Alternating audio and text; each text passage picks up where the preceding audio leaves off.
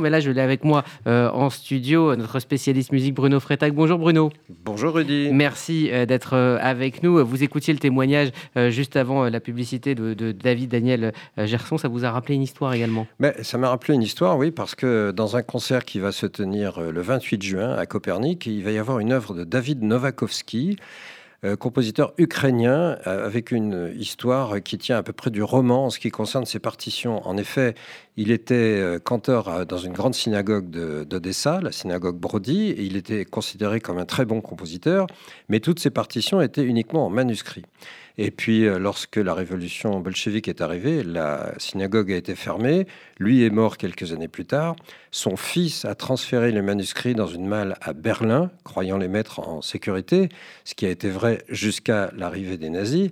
À ce moment-là, le petit-fils a transféré la malle de manuscrits euh, en France, tout près de la frontière suisse. Et c'est pas anodin que ce soit tout près de la frontière suisse, parce que lorsque les nazis sont arrivés en zone libre, le petit-fils a enterré la, malle de partition sous un tas de fumier, avec l'aide du fermier d'ailleurs, et puis lui, il est parti en Suisse, euh, et après la guerre, l'arrière-petit-fils de David Nowakowski, étant au courant de la cachette, est revenu déterrer les manuscrits, euh, les a emportés avec lui à New York parce qu'il partait étudier à Columbia University.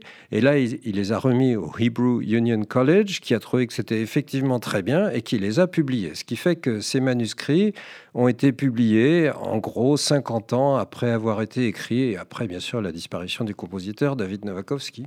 Incroyable euh, histoire. Alors, si on vous a aujourd'hui avec nous euh, en studio, c'est euh, pour parler de jazz et de solidarité.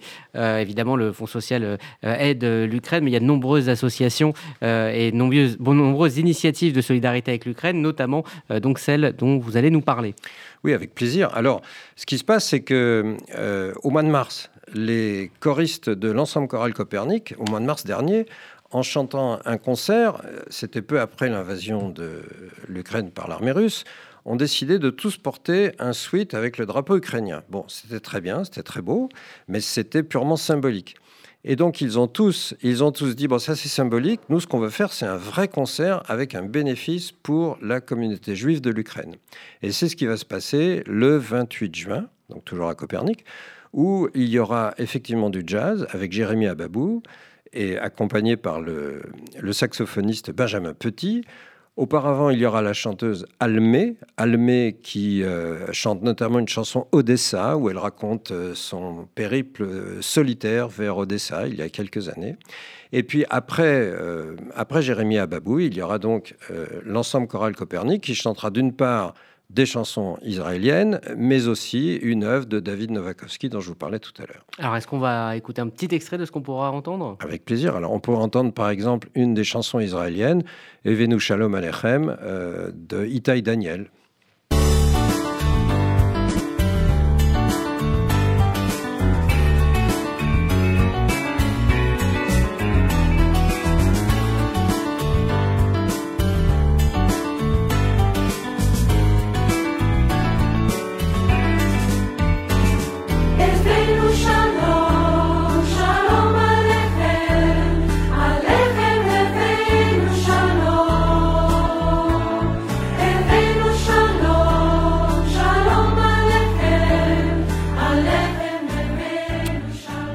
On rappelle euh, la date La date, c'est le 28 juin, mardi 28 juin, 20h. Merci. Merci euh, Bruno Freitag d'être euh, venu nous parler donc de, cet événement et Bruno Freitag qu'on retrouve bien évidemment sur les ondes de RCJ pour sa chronique musique en alternance avec Frédéric Huttman.